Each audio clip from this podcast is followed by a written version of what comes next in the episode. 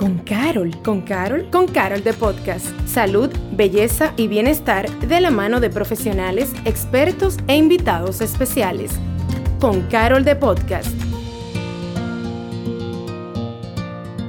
Hola, soy Patricia Luciano y una vez más nos preparamos para traerte contenido fantástico en Con Carol de Podcast. Hoy contamos con el honor de tener a alguien que nos va a hablar de un tema que todos escuchamos, pero que a veces no entendemos muy bien. Porque, ¿qué son los límites? Y de repente preguntarnos también qué papel juegan los límites en nuestro bienestar. Y, además, ¿cómo nosotros sabemos que debemos establecerlos? ¿Para qué nos funciona eso? Por eso, la licenciada Laura Rivera, directora de Respirares, Centro de Psicología y Familia, enfocado en bienestar integral, finalmente nos va a ayudar a entender un poco más acerca de este tema tan importante, pero a la vez tan, tan particular, desde aquí, pero a la vez tan elusivo, porque no siempre entendemos. Así que bienvenida Laura a nuestra casa con Carol de Podcast. Hola, hola Patricia, muchísimas gracias. Feliz de, de, poder compartir contigo hoy y con todos los que van a estar escuchando este tema que realmente es demasiado importante y como bien tú estabas diciendo, nos cuesta entender, nos cuesta materializar y eso tiene su sentido, que va muy de la mano con lo que son los límites, o sea que espero que, que nos vayamos con mucha más claridad al respecto. Y arranquemos por el principio. ¿Qué son los límites?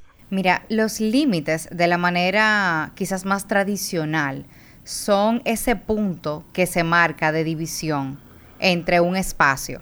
Por ejemplo, tenemos eh, los límites que pueden dividir un país de otro, que pueden dividir un lugar de otro. Y esto nos permite, con esta definición de límites, visualizar de qué se trata. Ahora, cuando hablamos de los límites en las relaciones interpersonales eh, y en las relaciones con uno mismo, en la relación que, que guardamos con nosotros, bueno, pues tiene mucho que ver con esto mismo. Es el punto que se marca, que implica hasta aquí debo de llegar o desde aquí debo de partir o no me puedo pasar de aquí y básicamente son reglas, son reglas que nosotros establecemos y que nos permiten a través de estas reglas visualizar entonces esta línea que en las relaciones básicamente es imaginaria, es decir, no la podemos ver de una manera tan tangible como el límite que te comenté que puede dividir un lugar de otro. Entonces ahí tenemos algo súper estructurado, algo súper visual. Con las relaciones interpersonales no es tan sencillo y por eso muchas veces puede ser difuso, puede ser confuso identificar cuáles son estos límites y van a variar de una persona a otra.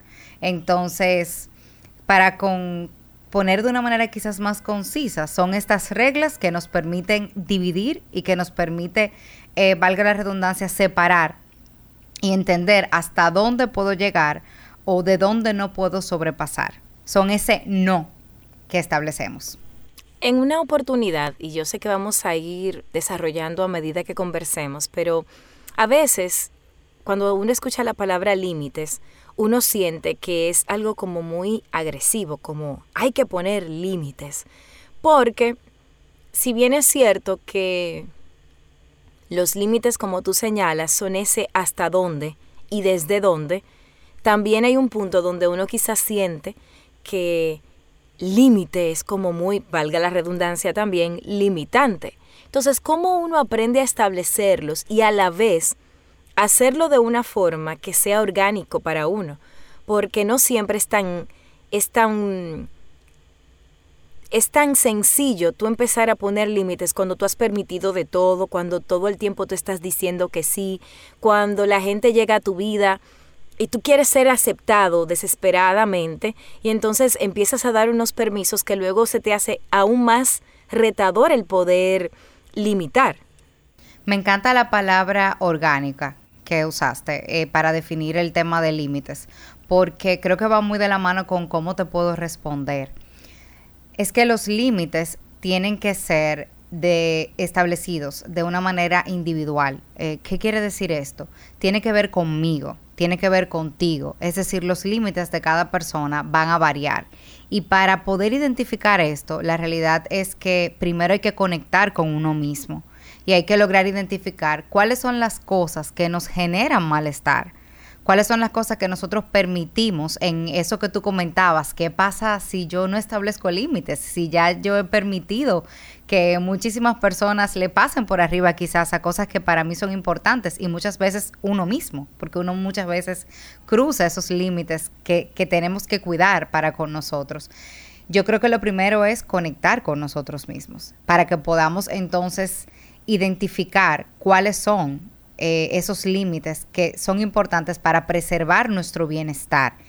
Y es importante eh, decir que tiene que ser desde el amor. Eh, yo comentaba recientemente en algo que compartí que cuando nosotros establecemos límites dirigidos hacia los demás, muchas veces lo hacemos para, para vengarnos, muchas veces lo hacemos de manera de castigo, pero cuando el límite sale del amor, del amor propio y del amor por los demás, cuando el límite sale con el objetivo de cuidarnos, entonces va a salir de manera orgánica, de manera natural, ese no o ese hasta aquí o ese mira, ya no puedo, ya no puedo continuar o cualquiera que vaya a ser desde el amor y desde el cuidado. Entonces, cuando nosotros logramos primero conectar con nosotros mismos, luego saber que lo tenemos que hacer desde el amor y con un objetivo de cuidado, entonces podemos accionar sin necesariamente ser agresivos. Ok, mencionaste amor propio, entonces, aunque, porque con los límites, y yo me imagino que, que, que eso te sucederá mucho, uno siempre siente que uno sabe ¿ok? Todo el que está en la vida, uno dice, no, porque hay que poner límites, y uno habla de los límites como con aquella claridad, y sin embargo, a la hora, y te lo digo desde mí, a la hora de uno establecerlos, no se siente tan, tan clara esa definición y ese establecimiento de límites. Entonces mencionaste el amor propio. Me gustaría entonces que nos cuentes cómo se relacionan los límites con el amor propio. El amor propio es lo que nosotros sentimos por nosotros mismos. Eh, en la medida en que ese sentimiento sea sano o no sea sano, pues se va a alterar muchísimo ese sentimiento o esa percepción, eh, ese cariño que nosotros podemos guardar y que desde ahí entonces deben de nacer todas las acciones para con nosotros. Es decir, si yo estoy súper llena y yo me amo, bueno, pues yo me pongo un límite de quizás no seguir comiendo porque sé que me puede caer mal. Ese es un ejemplo tangible, pero en una relación de, de pareja o en una relación de amistad, yo quiero mucho a esa persona, pero como yo tengo un sentimiento hacia mí misma de amor y yo sé que esto que está sucediendo me está haciendo daño, me está afectando, entonces yo puedo detener esta conversación y decir, no es momento para mí para seguir conversando porque no me siento bien. Entonces, cuando nosotros tenemos ese contacto con nosotros mismos, ese sentimiento por nosotros mismos sano, eso nos va a permitir identificar y tener la fortaleza necesaria para entonces poder poner un límite. Yo diría que ahí está la relación.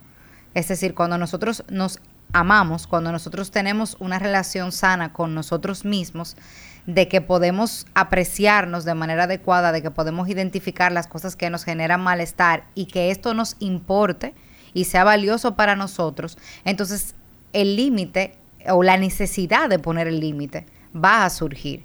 Ya luego hay que tener estrategias de quizás cómo hacerlo de una manera respetuosa, de una manera amorosa, de una manera que no sea agresiva, pero la necesidad va a surgir porque nos queremos a nosotros mismos en una medida en que va a ser una necesidad más el hecho de, poner los límites. Em, tú mencionabas hablar desde el amor, las estrategias y demás. Yo creo que ahí es quizás donde debemos hacer una parada. Porque el tema con los límites cuando ya uno ha permitido que sean sobrepasados por busca de aceptación, o simplemente por desconocimiento, porque también estamos en un mundo donde hay todo tipo de personas y nosotros también tenemos nuestras propias necesidades y cargas emocionales que se van traduciendo en comportamientos. Cuando uno ha permitido, ya sea por busca de aceptación o porque pues la persona que está del otro lado tiene formas muy particulares de generar esa, esa transgresión a esos límites naturales, ¿verdad? Pues uno eventualmente puede no saber manejar las cosas. ¿Cuáles son para ti esas herramientas? Ya una vez que uno ha identificado, bueno, yo tengo que poner estos límites. ¿Cuáles son estas herramientas puntuales para que por lo menos en un inicio, esa primera vez que voy a decir ese no, esa primera vez que no voy a estar disponible hasta las 12 de la noche, esa primera vez que le voy a decir a esta persona, no te puedo contestar los domingos. ¿Cómo hacerlo sin que al mismo tiempo uno sea mal interpretado? Claro que sí. Mira, lo que mencionabas abarca muchas cosas, porque algo interesante de los límites, y eso uno lo ve mucho en consulta, es que las personas puede hacérsele fácil poner límites en un área de su vida, pero no tanto en otra. Y pienso que dependiendo del área de la vida donde la persona vaya a establecer los límites, las estrategias van a variar. Es decir, no es lo mismo ponerle límites a nuestros hijos o a una hermana o a una pareja que poner un límite en el trabajo o que poner un límite a un lugar donde visitas o ponernos un límite a nosotros mismos. Pero vamos a ir hablando de lo general y creo que estas cosas pueden aplicar para diferentes contextos. Lo primero fuera eh, definir eh, en qué contexto nosotros vamos a establecer estos límites, en qué contexto lo estamos necesitando, porque eh, realmente el cuerpo muchas veces grita lo que, lo que la boca calla, es decir, a veces el cuerpo nos está diciendo, mira, tienes que poner un hasta aquí, pero no nos atrevemos a decirlo, o sea, a, establecer ese límite. Luego de que ya sabemos en qué contexto y a qué es que le tenemos que poner límite, yo entiendo que hay que establecer bien el por qué y tiene que tener bastante claro esto. Esta pregunta, responderla incluso por escrito, ya sea que seas una persona análoga y que quieras escribirlo o que lo quieras discutir con una amiga que quieres mucho o de repente escribirlo en tu computadora, es muy interesante. A muchas personas incluso les funciona grabarse y escuchar el por qué. Mira, yo necesito no trabajar hasta después de las 12 porque me está provocando incluso eh, alteraciones eh, a nivel gastrointestinal, me está doliendo muchísimo el estómago y he ido al médico y me ha dicho que reduzca eh, las horas de trabajo, que tengo que aumentar las horas de sueño, es algo que me está cargando a mí mismo, es decir, grabarse o, o escribir el porqué y tenerlo bien claro. Yo diría que luego viene la estrategia de preguntarnos si estamos dispuestos a. Cuando establecemos un límite, Patricia, hay dos partes y no siempre vamos a poder controlar la respuesta o la reacción de esa segunda parte a quien nosotros le estamos estableciendo el límite. Muchas veces nos ponemos un límite a nosotros mismos y nosotros mismos hacemos rabieta a ese límite que nos estamos, eh, como quien dice, autoministrando. Imagínate otra persona. Y cuando hablo de estar dispuestos, es dispuestos a que lo que ocurre esté fuera de nuestro control y que puede ser tanto una respuesta favorable como una respuesta totalmente inesperada. Y que quizás esto puede involucrar perder o afectar por un tiempo una relación o una dinámica, ya sea de un colaborador, ya sea de un compañero de trabajo, ya sea de un cliente, ya sea de un familiar, pero que la reacción de esta persona, si ya nosotros hicimos el trabajo de identificar que esto es importante para nosotros y de estar dispuestos, va a hablar más aunque en el momento, ¿verdad?, nos puede conmocionar de esta persona que de nosotros mismos.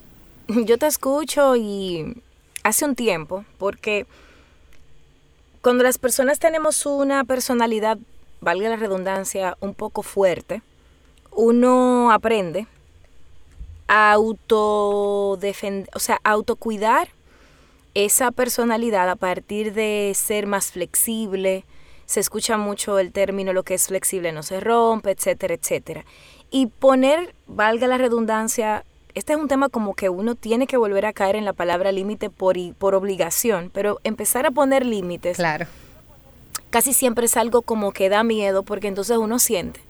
Y estoy hablando por mí y por gente como yo que estoy segura que, que se va a sentir identificada. Cuando uno ya ha hecho el proceso de ser más flexible, de bajar más la guardia, de entonces uno llega como a otro extremo, donde entonces uno no sabe exactamente en qué momento es que uno puede o no puede hacer ciertas cosas. ¿Qué pasa? En una oportunidad, no hace tanto tiempo, para cosas como de un año y medio, algo así, yo venía, este, ya yo había identificado que había ciertas cosas que ya yo no podía seguir permitiendo en una dinámica con alguien que realmente es muy importante para mí, pero que, caramba, o sea, es el tipo de cosas que tú dices, sí, pero yo tengo que poner el límite. Y en el momento en el que tuvimos la conversación, o sea, yo vi la cara de decepción. Y aún así yo me dije a mí misma que yo estaba dispuesta a pagar ese precio. Porque, y es a donde quiero llegar, lo que yo he aprendido de los límites, antes de esta conversación y ahora lo reafirmo al escucharte, es que hay un precio que se paga al poner límites. Independientemente de que el beneficio sea mayor, al tú poner el límite, uno por lo menos en mi caso, uno tiene que estar dispuesto a que esa persona quizás no lo entienda o a que esa persona quizás lo entienda pero se resienta y como tú decías, eso ya no es no está en mi control, pero uno, o sea, uno tiene que saber que no es gratuita esa puesta de límite. O sea, no es que lo pones y que el otro por lo regular lo toma tan suave, sino que casi siempre hay alguna reacción que puede en el momento doler un poco, ¿no? Totalmente. Y también viene una sensación de malestar y muchas veces una sensación de culpa. Es decir, nos atribuimos cualquier consecuencia que haya eh, en esa conversación o en ese correo o el medio que hayamos elegido, porque vuelvo y digo, dependiendo del contexto, varía muchísimo el límite que se pone. Si es un contexto laboral, un correo, por ejemplo, puede ser poner ese límite, pero si es un contexto más personal, entonces uno va a estar más vulnerable, más sensible. Y yo creo que en esos contextos se aplica mucho lo que estás comentando ahora, esa sensación de culpa, esa sensación de malestar que nos genera. Yo pienso, Patricia, que sí, que esas son, ¿verdad? Yo diría que las ganancias que en principio no parecen ganancias, sino que son como, no sé, inversiones, pudiéramos decirlo en el plano emocional. Porque en el momento, cuando uno establece el límite, si las cosas no van como uno espera, uno se puede sentir desarmado, uno se puede sentir en cero. Pero ¿por qué yo hablo de inversión? Porque siendo resilientes de esa emoción y de, de esas sensaciones que se viven, de esa culpa, de esa decepción que uno mismo vive, uno puede aprender a poner límites luego desde el principio en las siguientes relaciones, en las siguientes situaciones que uno tenga. Es decir, puede ser cliché, pero yo creo que la inteligencia interpersonal, que es muy importante para el tema de las relaciones, la inteligencia emocional y demás, tiene mucho que ver en el tema de poner límites. Y esto se ejercita, o sea, es una capacidad, es algo que tú vas aprendiendo a hacer. Y a partir de ahí, entonces tú puedes tener quizás una importancia, un nivel de conciencia distinto para establecer límites en próximas relaciones. Ahora, el malestar que se genera a partir de ahí, hay que vivirlo, hay que abrazarlo, hay que entender que, que es parte de. Y en mi experiencia personal, no como terapeuta, ya como Laura en sus diferentes contextos, a mí me ha pasado. Uno se siente totalmente responsable y uno a veces eh, esto le puede jugar sucio, por así decirlo, porque uno se puede ver tentado a flexibilizar o a buscarle la vuelta a las cosas cuando ya tú tienes las dos primeras herramientas claras, que es el por qué y el a qué estoy dispuesto cuando yo establezca este límite. Entonces, por eso el amor propio aquí es importante, porque aquí lo que te va a parar es, es que yo me, yo me quiero lo suficiente como para yo saber que aunque esto genere este malestar en esta persona, a mí no me está haciendo bien. Y yo diría que otra herramienta, Patricia, es el, el hecho de qué hacer cuando eso pasa, cómo responder. Y yo pienso que aquí tenemos que poner los límites a nosotros mismos y dejar que entonces esa persona viva esas emociones, eh, que esa persona fluya en lo que está sintiendo y decir, mira, eres importante para mí o te aprecio muchísimo y respeto eso que estás pensando, eso que estás viviendo. Tú sabes que me tengo que reír porque justamente en estos días hablaba con una amiga que está pasando por una situación. Y entonces, y yo no sé si se desvía el tema, pero igual quiero hacer la pregunta. Estábamos conversando acerca de la, de la honestidad, ¿verdad? No, porque entonces yo te hago algo, o yo hago algo que quizás no es bueno, y yo te digo, Laura, pero yo te estoy siendo honesta. Entonces la otra persona espera que porque tú me estás siendo honesta, ya, o sea, no pasa nada, ya yo tengo que decir, ay, qué chévere, pues porque me fuiste honesta te doy una estrellita y aquí murió todo. Y hay un proceso. Y en el contexto de los límites, es, como un tema también, porque a veces cuando es al revés, cuando ponen límites con uno, ¿verdad? Porque estamos hablando de cuando ponemos límites, pero también está la otra cara de la moneda, que es cuando los límites se nos han sido puestos a nosotros. Cuando nos ponen límites, obviamente, sobre todo cuando son unos límites que no nos avisaron. Por ejemplo, si yo voy a una tienda y todo el tiempo hay, agua disponible y yo estoy contando con que esa agua esté ahí, y el día que yo voy yo pregunto por el agua y me dicen, no, es que aquí ya no se pone agua, aquí el agua cuesta tanto, pues yo me voy a sentir defraudada, completamente diferente a que quizás haya algún correo o haya algún letrero que diga desde tal fecha ya no estamos dando el agua, lo que sea, por el COVID, no sé, whatever. Y eso que estás diciendo es una estrategia. Exacto. Pero lo menciono porque yo creo que una de las cosas que a mí más me chocan a la hora de los límites, cuando me son puestos a mí, es cuando llegan de repente sin que yo haya percibido el cambio. Totalmente. Lo que estabas diciendo es una estrategia y se utiliza muchísimo en el contexto incluso de terapia familiar. Eh, también se utiliza muchísimo en las organizaciones y en las empresas. Antes de poner el límite, se puede preavisar. Se puede decir, mira, a partir del el 5 de enero, a partir de eh, mediados de junio, ya yo no voy a estar trabajando los domingos, porque a partir de esa fecha, pues eh, para mi proyecto familiar, yo no voy a estar eh, trabajando esos días porque se lo voy a dedicar a mi familia. Y si es en la familia, por ejemplo, que le vas a poner límites a tus hijos de repente, eh, no en el momento. Mira, ya hoy solamente puedes ver la pantalla una hora, no, sino que le dices a partir del lunes de la semana que viene o a partir de mañana vamos a estar reduciendo el tiempo de pantalla. Y necesariamente si tenías seis horas, bueno, pues no se lo bajas a una, sino que puedes hacer eh, algo escalonado, algo que vaya disminuyendo y es una manera y es una estrategia para, establecer límites, porque sí. Ahora, me gustaría comentar que muchas cosas con los límites, tanto cuando nos ponen límites o cuando somos nosotros que establecemos límites, tienen que ver con nuestra historia y con cosas que muchas veces tenemos que trabajarnos. Y son más profundas que simplemente el límite o que esto me genere malestar puede ser que tengamos una tendencia a ser perfectos y nos cueste entonces decir que no, porque si digo que no puedo recibir tanto trabajo, entonces yo no soy igual de, autosuficiente, no soy igual de, de, tener un alto desempeño. De repente queremos tener a todo el mundo contentos y para nosotros estar satisfechos tenemos que sentir que los demás lo están. Eh, de repente las opiniones o la crítica de los demás tiene mucho que ver con el concepto que nosotros nos hacemos de nosotros mismos. O sea, puede variar muchísimo. Puede ser una sensación de miedo, una sensación eh, de tristeza, nos puede revivir nuestra dinámica con nuestros padres si de repente no fue sana. Hay tantas cosas que pueden influir ahí y para mí eso nos lleva al tema de que primero hay que trabajarnos a nosotros de manera interna y ver por qué entonces específicamente este límite o con esta persona me cuesta tanto.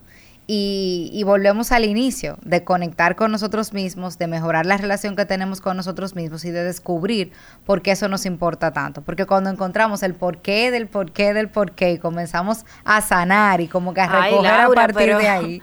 Pero es que, o sea, espérate, porque mira, la mayoría de nosotros tiene un saco de situaciones que no tiene ni idea, o sea, que simplemente está viviendo con ellas. Y yo sé que para eso estás tú y profesionales como tú que están a la disposición de ayudarnos a cambiar el chip, a entendernos, pero entre que una persona lo reconoce, lo decide, puede pasar, pueden pasar muchas cosas. Y a veces el uno entender, porque y aquí yo sé que estamos hablando de, de, los límites, pero estamos también hablando de la necesidad de dejarte acompañar a veces en un, en un proceso como este A veces el tú ir a terapia, y tú lo sabes, es como, es como casi un a la una, a la dos y le doy, porque si uno lo piensa mucho, uno no lo hace.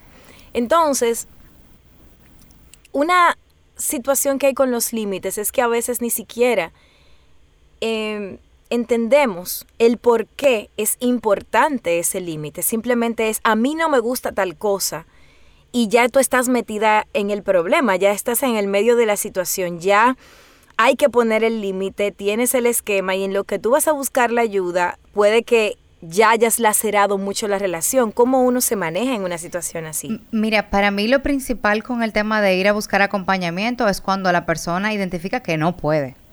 Eh, ah, me explico.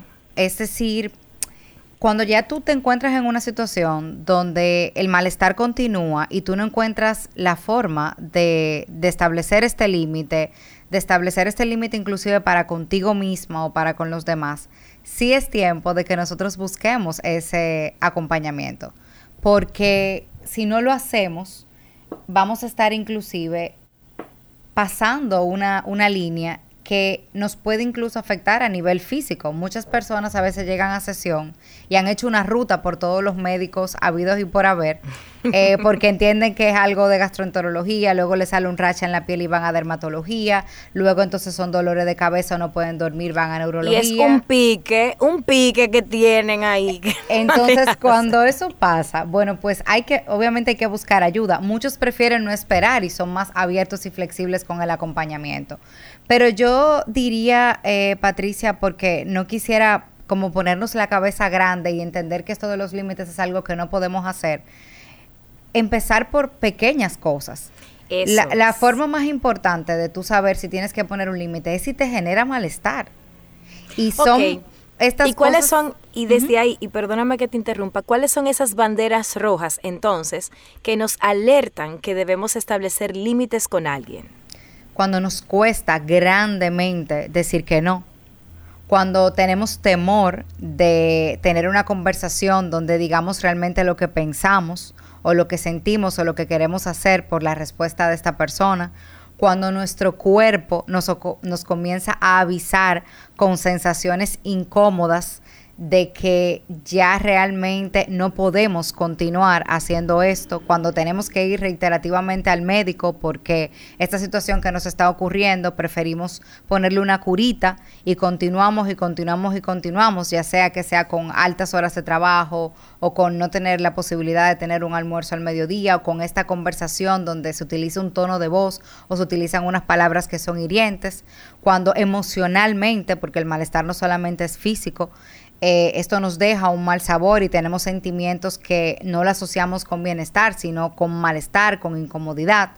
Estas son todas banderas rojas que nos invitan a, poner el límite. Y entonces si las, si los límites son con el familiar cercano, ahí el que está ahí al lado, es decir, papá, mamá, hermano, esposo, que tú sabes que suelen ser límites más complejos, porque si es una amistad o un compañero de trabajo, puede molestar, puede estresar, puede tener una reacción, pero al final del día, pues uno ve a ese compañero cada, o sea, cada después de, de, ciertas horas tú te vas para tu casa y haces vida, pero cuando tú vives con la persona o alguien o es alguien que tú no puedes negociar como tu mamá o tu papá, independientemente de lo que sea, ¿cuál es la forma yo sé que es un, contexto muy amplio, pero esas pequeñas cosas que podemos ir haciendo. Claro que sí. Lo primero es eh, estar dispuestos a la reacción. Muchas veces cuando nosotros ponemos un límite hay un periodo de... De duelo. De duelo y no solamente eso, donde las relaciones están como a flor de piel y no nos estamos necesariamente llevando. Es decir, de repente yo me di cuenta que yo establecí este límite y eso hace que la otra persona pueda estar contigo por un tiempo apática, pueda reaccionar de una manera negativa y hay que permitir que esto suceda para que al momento en que se vuelvan a acercar se haga de una manera más sana. Yo diría que lo primero es validar lo importante que es esa persona para ti, validar inclusive eh, las emociones de esa persona. Mira, yo entiendo que tú te haces sentir enojado, que esto te hace sentir triste o que esto es importante para ti eh, para mí es importante que ya a estas horas eh, no conversemos porque es importante tener mi sueño, es importante em, poder tener mi espacio de comida y no quiero de repente hablar de las enfermedades de abuela o de la situación de tía en este momento. Pueden ser múltiples los motivos, pero validar, establecer el límite y luego estar dispuestos dispuestos a la relación de esta persona. Y muy importante, Patricia, luego que se establece el límite, de nuestra parte tratar de no reflejarnos en la reacción de los demás, sino poder continuar la poder continuar la dinámica sin necesariamente envolvernos en la reacción del otro. Por ejemplo, si el otro elige ignorar, si el otro elige eh, responder de una manera eh, apática, nosotros continuar con una dinámica sana. Es decir, hola, buenos días, espero que estés bien, si es en el contexto laboral, si es en el contexto familiar, mira, cuando tú quieras hablar de otra manera, eh, en un momento en que los dos nos sintamos bien, pues voy a estar aquí para ti, para conversar. Saber respetar que la reacción de esa persona no necesariamente tiene que significar la reacción de nosotros. No ponernos, como quien dice, en el mismo nivel. Eh, en cuanto a, a la emoción y, y a la forma de, expresarnos. Tú mencionabas la importancia de no, o sea, lo que interpreto es de tú mantenerte como tranquilo y en tus aguas porque el límite lo, lo impusiste tú o lo pusiste tú más que imponer. Sin embargo, volvemos al punto de cuando es al revés. Cuando no nos han avisado, cuando este límite llegó de la nada, no nos avisaron cuando el malestar pues está y, uno se siente lastimado. Yo me siento lastimada porque yo llamé a Laura a las 8 de la noche y ella quizás, también por desconocimiento, me habló, Patricia, estas no son horas de tú llamarme para preguntarme por ese trabajo cuando el día de ayer me estuvo llamando la misma Laura para preguntarme cosas a las siete y media de la noche. Entonces, en ese sentido, cómo uno también aprende a identificar que esto no es personal y cómo uno, cómo uno toma un límite que no ha sido avisado y que quizás lastima a uno por la, incluso, y te lo comparto y te lo comento, porque en una oportunidad a mí me pasó algo similar. Yo estaba acostumbrada a reunirme con esta persona en la noche a través de Zoom. Es un empleado, de, etcétera, etcétera. Y lo conversábamos el otro día incluso. Y esta persona un día de repente me dijo, ya no me puedo reunir contigo, ya, pero la apertura de reunirnos después de las 8 de la noche había sido suya y la situación se había dado precisamente porque era más fácil para ambos revisar el proyecto en la noche que en el día que ambos teníamos muchas cosas que hacer. Entonces fue como muy de repente y yo me sentí como entre, obviamente lastimada, pero también como molesta porque a mí nadie me avisó que las reglas habían cambiado y yo y a mí solo me quedó como, como si yo quería que el proyecto terminara, como en buen dominicano decir, decimos, quedarme dada, porque como que no tuve forma de sacarlo. Entonces, ¿qué pasaría en ese caso? Bueno, aquí es súper importante tener una conversación posterior a ese límite, donde se delimite la forma sana y acordada en que cuando ese tipo de cosas se vayan a decidir, entonces se decidan. Es decir, la próxima vez que vaya a haber un cambio en nuestro formato de trabajo es importante para evitar eh, roces en la comunicación, hacerlo por medio de X vía, es decir, por medio de un correo, conversarlo de manera previa. Y si hay un nivel de confianza alto, Patricia, yo pienso que se puede inclusive, y es súper sano, se da mucho eh, cuando uno trabaja la parte familiar, expresar cómo te sentiste. Es sumamente válido. Y cuando expreses cómo te sentiste, tú tienes que ir de la mano con no necesariamente esperar que la otra persona eh, conecte o logre entenderlo.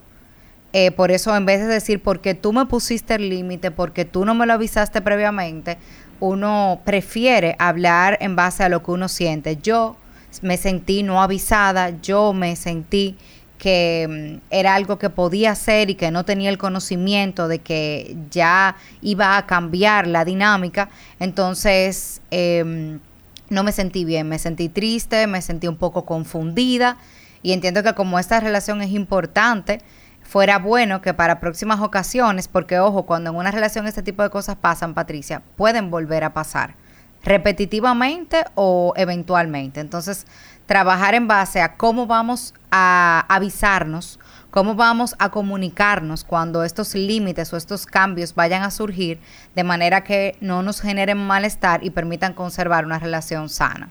En este caso, en el caso específico que pusiste, preavisarlo. Mira, eh, hoy te voy a atender, vamos a conversarlo, pero ya luego en la semana vamos a conversar un poquito si podemos mejorar la hora en que nos reunimos o de repente eh, hablar contigo y luego entonces en la semana escribir un correo, sentarse contigo y acordar y hacer cambios en el horario. Pero claramente, Patricia, esta persona probablemente tenía un malestar interno cuando responde de no, esa realmente, manera. Yo te puse ese ejemplo, aunque en realidad no ya no tuvo que ver con la persona, sino con la persona que le contrató y que fue, o sea, era más bien algo más corporativo, por decirlo así pero en ese momento, pero de, en ese momento realmente yo me sorprendí porque es como que habíamos hecho un acuerdo y ese acuerdo este, se venía, se había hecho así para facilitarnos el trabajo a ambas partes y de repente fue como un no muy, muy tajante sin que yo tuviera conocimiento. Y lo traje a colación porque como persona a la que le pusieron el límite, entonces yo tenía en ese momento dos herramientas o manifestar el malestar y a lo mejor tener alguna repercusión o callar y fluir y, y, asumirlo, que fue lo que opté. No me sentí cómoda optando con esa solución así, pero tampoco sentía que yo había tenido como mucha oportunidad de como de manejar la la situación de otra forma porque no era la persona directamente la que estaba tomando la decisión, sino que ya estaba escalado el tema. Entonces lo traje a colación porque muchas veces hablamos de los límites solo desde vamos a poner límites, pero hay una parte. Todos los que ponen límites se lo ponen a alguien y ese alguien puedo ser yo, puede ser tú, puede ser quien nos escucha. Y ese límite también hacer alguna, tener una repercusión en uno que, que haga que uno entonces se moleste, que, que las cosas se salgan de contexto en un momento en el que precisamente lo que se busca es que todo se maneje de la mejor manera para las partes involucradas. Habiendo dicho eso, ¿cómo afecta nuestro bienestar no tener esos límites claros o simplemente no tener límites y punto? Claro que sí. Mira, nos afecta en toda manera. Cuando nosotros no tenemos límites claros, emocionalmente a nivel de nuestras relaciones interpersonales, de cómo nosotros socializamos, de cómo nosotros nos manejamos con el mundo, vamos a tener conflictos. Y sobre todo a nivel interno, no solo emocional, sino también físico, cuando nosotros no tenemos límites, también vamos a tener consecuencias. Eh, cuando hablamos de consecuencias físicas, yo me refiero específicamente a síntomas psicofisiológicos o somatizaciones que son las reacciones que tiene nuestro cuerpo, donde nos está dejando saber, mira, esto que está sucediendo no está bien. Y estos síntomas psicofisiológicos generalmente no los asociamos inicialmente con que estamos trabajando con horas extras de la noche o no los asociamos con que eh, el no poder decir no cada vez que mi familia eh, me invita o me pide que haga algo, o que nos vayamos de viaje, o que hay un almuerzo, o que necesitan algo de mí, me está generando un malestar grandísimo. Muchísimas veces no lo asociamos con eso, pensamos que es estrictamente físico y terminamos yendo al doctor, que era el ejemplo que te estaba poniendo ahorita. Pero es una somatización, es una forma del cuerpo decirnos, mira, me siento mal, porque aunque no lo has identificado, esto que está pasando hace que yo no me sienta bien y el órgano nos pide ayuda. ¿Y qué pasa cuando uno, y tú lo mencionaste al inicio, pero ahora lo quiero rescatar, qué pasa cuando uno es muy bueno poniendo límites en un área de la vida y no tan bueno poniendo límites en otra área? Y me explico. Porque, por ejemplo, hay personas que son muy buenas a la hora de poner límites laborales. Yo no respondo después de las seis, a mí que me hablen desde las nueve, yo a mi hora de almuerzo dejo los mensajes para cuando... O sea, son buenísimas en eso. Pero entonces cuando se trata de la familia, todo cambia. O a la inversa, personas que en términos personales son súper buenos, mami, no me llames a tal hora, yo tengo estos límites muy claros. Pero cuando se trata del trabajo, entonces es como que ¿Cómo una persona puede identificar si, eh, cuál es la, el talón de Aquiles en términos de límites y luego cómo puede empezar a hacer ese, esa, ese cambio dentro de esa área donde tiene donde tiene esa debilidad, si se le puede llamar así. Y generalmente es así, ¿eh? Eh, hay áreas específicas donde nos cuesta más poner límites. Mira, em, la realidad es que cuando nosotros sabemos que en un área tenemos que poner un límite, tenemos que primero preguntarnos por qué esa área es tan importante para nosotros que nos está costando ahí decir que no. ¿Con qué nosotros asociamos ese no? ¿Con qué nosotros asociamos ese límite? Con que esa persona se va a disgustar y ese disgusto entonces a mí me va a generar malestar. Con que esa persona me va a dejar de querer. Con que si es algo laboral voy a dar la impresión de que no tengo la suficiente capacidad como para hacer mi trabajo. Y cuando nosotros logremos identificar eso, nos vamos a dar cuenta que ahí pueden haber distorsiones, o sea, que ahí pueden haber miedos eh, sobredimensionados o pensamientos que nacen de, de cosas que tienen que ver con nuestra historia o con lo más profundo de nosotros mismos. Y mm, conectar con esto nos puede ayudar a poner el límite de manera más consciente y así estar incluso preparados, Patricia, para esa reacción emocional que nosotros solemos tener después entonces de poner ese límite, porque después que lidiamos con la persona, tenemos que lidiar entonces con nosotros mismos luego de, establecerlo. Y entiendo que, que, aquí es, es lo más importante, o sea, identificar por qué si entonces a mí me está costando tanto poner límites en esta área y se me hace tan fácil en la otra, puede ser que el nivel de importancia que yo le estoy dando a X cosas sea inclusive mayor del que yo le estoy dando a mi bienestar y comenzarnos a preguntar por qué.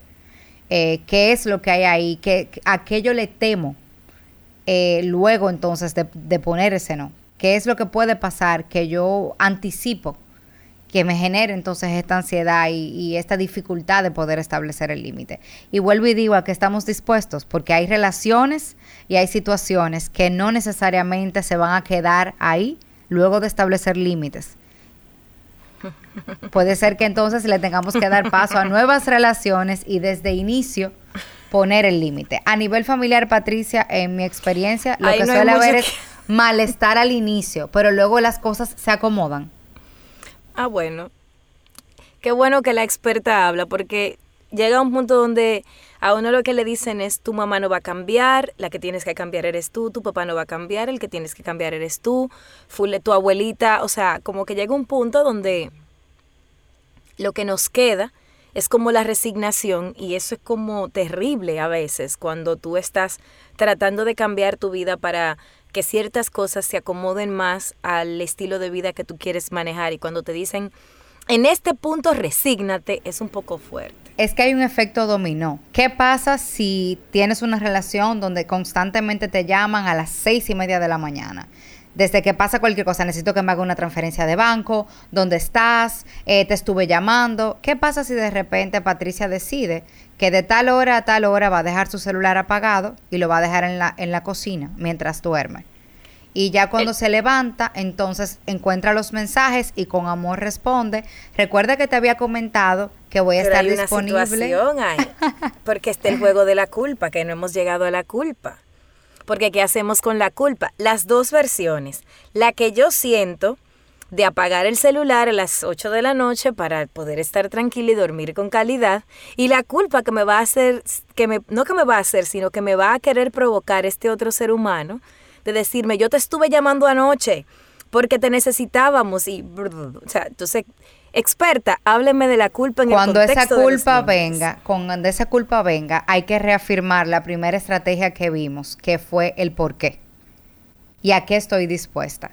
Y esa culpa va a nacer probablemente de esa idea distorsionada que me responsabiliza a mí de, de, esa situación, que me responsabiliza a mí de esa acción. Pero si yo tengo el porqué claro de cómo eso afecta a mi sueño, de cómo eso de repente afecta a la dinámica en casa, de cómo eso hace que yo inicie el día ansiosa. Te estoy dando diferentes ejemplos, pero wow, dependiendo de la situación puede variar muchísimo el porqué de reafirmar esto y continuar abrazando esta culpa y sabiendo que esa culpa viene desde una idea distorsionada. Con el tiempo que va a pasar, cuando logramos sostener este límite, cuando logramos ser constantes con este límite, cuando logramos abrazar esta decisión, el otro aunque se aleja un poquito al principio y vive este malestar de me están poniendo a mis límites, aprende.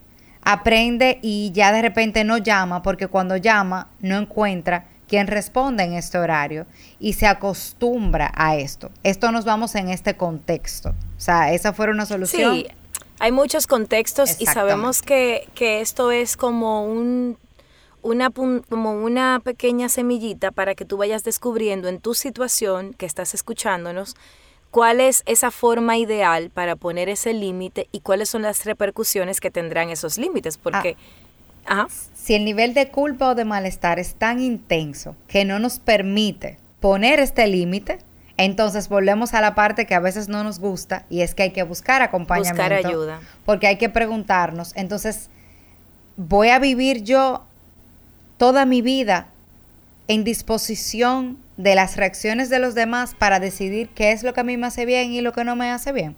Con este temor, con esta culpa. Mira, yo creo que dentro de la conversación hemos, hemos abarcado como prácticamente todas las preguntas que de una forma u otra tenemos para compartir con nuestros oyentes. Sin embargo, yo creo que hay una cosa que no se puede quedar y es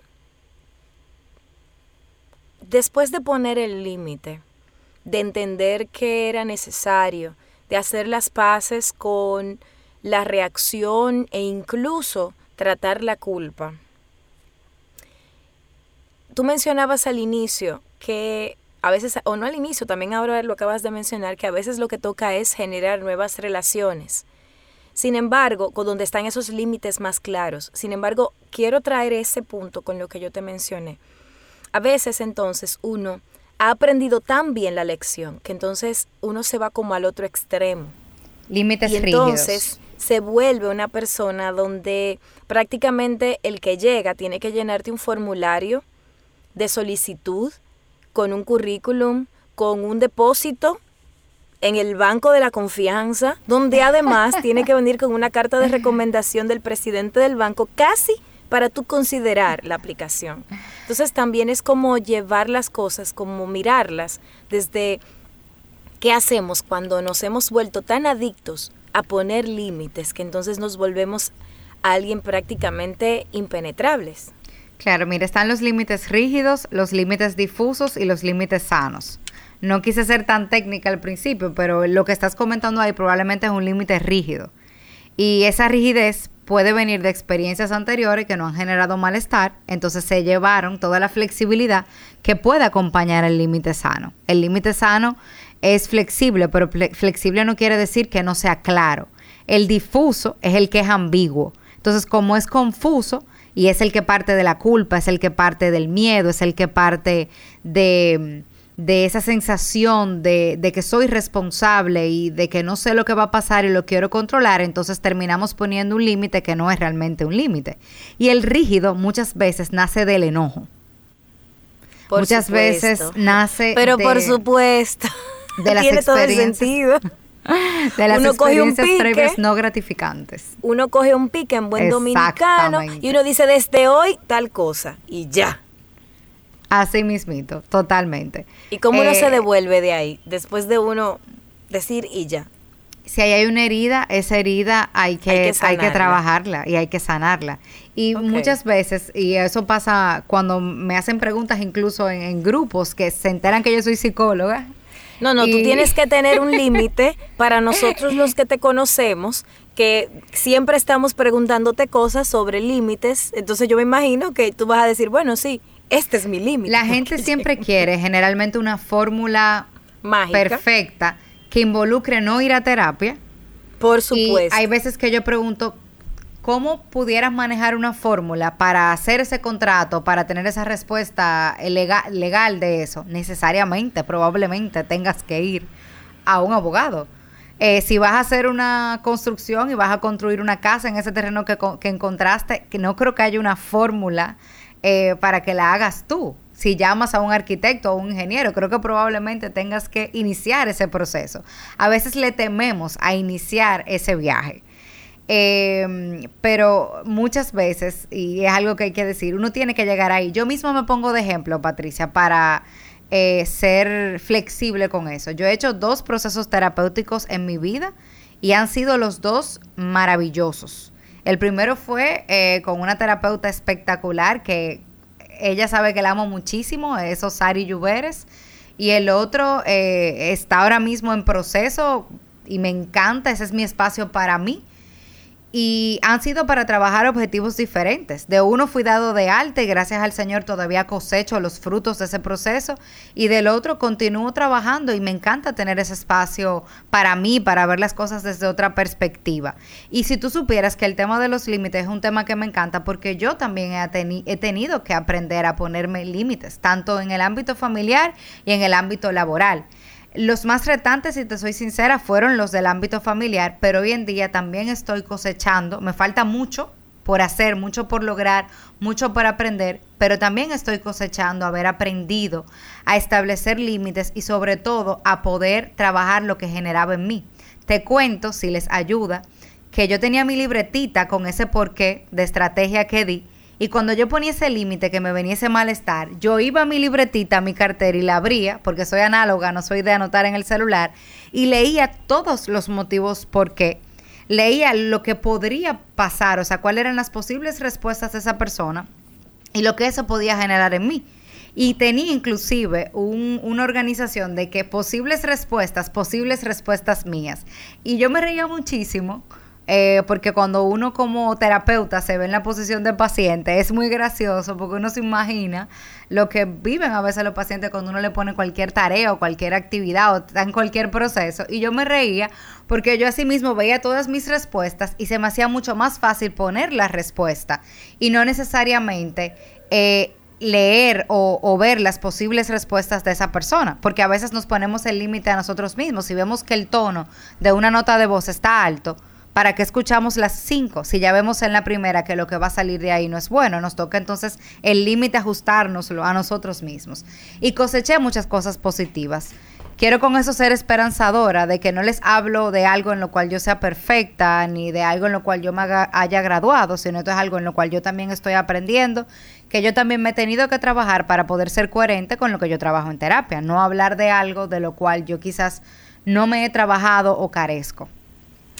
Mira, yo realmente, y esto no es verdad, pero yo voy a hablar con producción porque creo que hay muchas cosas que quedan pendientes, no solo del tema de los límites, sino surge en mí el deseo de que hablemos de ese inicio de búsqueda de ayuda y una serie de cosas que se quedaron como no parte del tema, pero sí que creo que generan como ese deseo de continuar conversando y que creo que sería genial que podamos que podamos tener esa otra parte de de todos esos detalles que fuiste mencionando desde tu perspectiva. Agradecerte infinitamente, Laura. Yo a nivel personal te conozco, sin embargo, nunca habíamos tenido la oportunidad de hablar desde un lugar, desde tu profesionalismo y de todo lo que tú has vivido. Y lo que más me gustó de esta conversación, debo ser muy honesta contigo, es quizás todo lo que dijiste obviamente es cambiadora de vidas porque hace que uno esté consciente de que los límites son importantes, de dónde uno puede iniciar y todo lo demás que ya hemos mencionado. Pero cuando una profesional de tu calibre tiene la honestidad de decir, pero yo también he estado ahí, yo también lo he vivido, también me costó y también dentro del marco de lo que me costó, he tenido que mirarme a la cara y mirarme y buscar mi libreta para recordarme cuál es mi porqué. Yo creo que eso tiene un valor que, bueno, pues ese es un valor que yo no, no, tengo palabras para describirlo. Antes de irnos, yo sé que, los, que la mencionamos de manera así como salteada, tres formas simples de establecer límites para iniciar si somos de los que siempre decimos que sí, y una estrategia para cuando nos ponen límites que no estamos esperando, entonces, ¿cuál sería esa sensación? ¿Cómo la podemos manejar para no tomarnos lo personal? Con la primera te voy a dar tres pasos. Reconocer que me hace daño y por qué. La segunda fuera escribir e identificar qué puede pasar y a raíz de eso a qué estoy dispuesta y estar clara de eso. Y la tercera es, una vez nosotros tengamos la valentía de hacerlo, ir nuevamente al paso 1 y al paso 2, cuando nos vengan esas sensaciones de malestar y de culpa. Y en esa misma tercera, si no lo logramos, entonces buscar ayuda. Ok, y en el caso de cuando nos han puesto límites y nos sentimos mal. Hay que permitirnos sentirnos mal.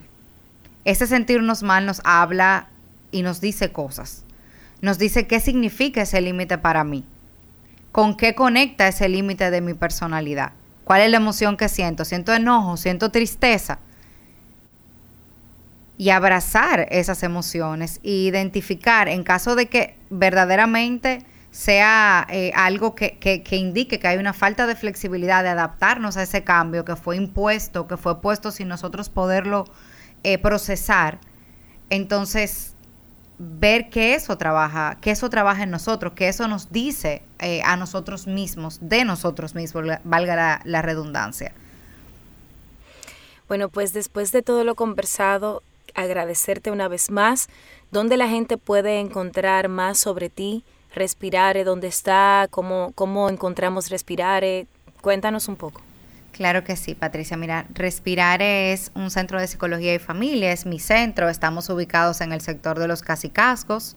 Eh, pueden buscarnos en las redes como Respirare RD, en nuestra página de internet como respirare.do.com. Y ahí estamos un super equipo trabajando con niños, adolescentes, adultos, eh, a la orden para ustedes.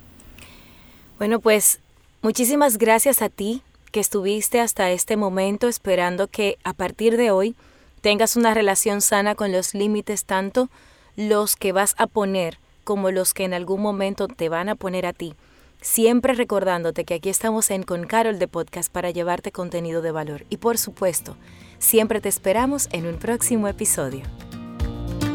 Gracias por acompañarnos a Con Carol de Podcast. Nos escuchamos en un próximo episodio.